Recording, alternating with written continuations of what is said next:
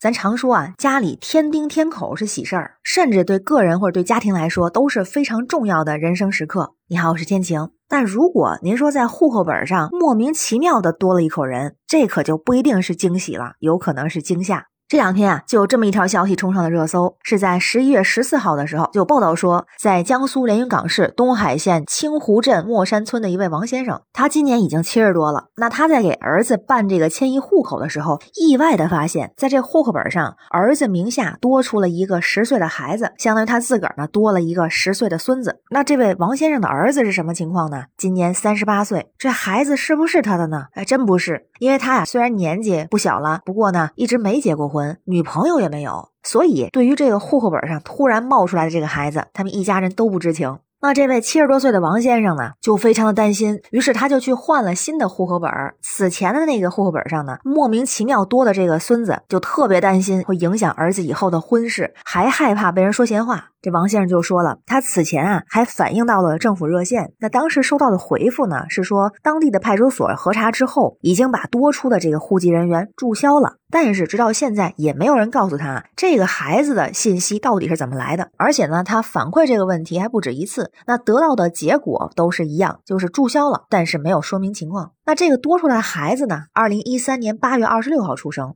在和户主关系一栏就被标注成孙子，而且呢，这个户口页还盖有当地派出所的户口专用章。那咱说，一般新生儿去申报户口都需要什么样材料呢？就拿当地情况来说，需要父母一方到场，携带双方的身份证、户口本、结婚证，还有孩子的出生证明才能够去办理。而据说呢，就王老汉这个情况啊，户口本上这个孩子在二零一三年十二月十七号的时候确实进行了户口申报，就落在了这位王先生的户口上。当然，这样天上掉孩子的事儿还真不是第一次出现。就在今年三月的时候，在河南安邑市当地的一个叫营乡东街村的村民陈先生啊，也是无意中发现自己的户口上啊多了一个儿子，也是姓陈。那如果单看名字呢，这还真是跟这个陈先生一家，但是啊，真是不认识。当时就不得不怀疑，难道是自己妻子在外面有情况，还有其他的孩子偷偷给登记了？而事实上呢，陈先生的妻子啊，根本就不可能背着丈夫做出这样的事情。于是呢，就求助当地的派出所。回应就是说，这个账号来历非常的可疑，如果不是合法账号的话，当然会注销。网友们对这个事儿也是议论纷纷，而且就像陈先生、王先生一样，有一些网友也遇到过这些情况。比如说，有来自山东网友说了，他自己名下还有一个女孩，不知道哪儿来的，问计生办呢也查不到。也有像北京西城的一位网友说自己家也有一个这种情况，而且啊，也有网友分享了另外一种情况，就是有因为户籍人员的失误造成的遗漏的情况。比如说，在云南的一位网友就说了。自己同学的妹妹在安家的时候，当时啊就搞错了。他得到一本纸质的户口本，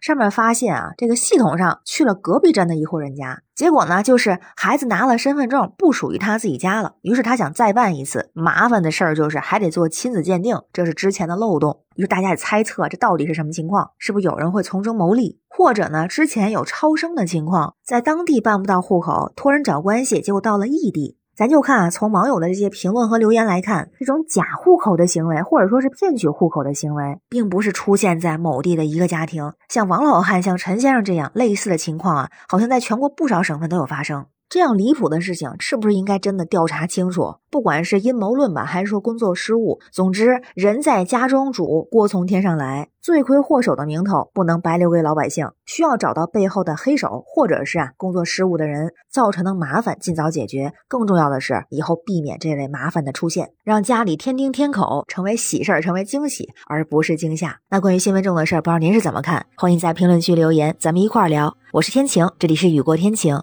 欢迎关注主播天晴，感谢您的订阅、点赞、留言和分享，感谢月票支持，也欢迎加入天晴的听友群，绿色软件汉语拼天晴下划线零二幺四，愿您和家人健康平安，每天好心情，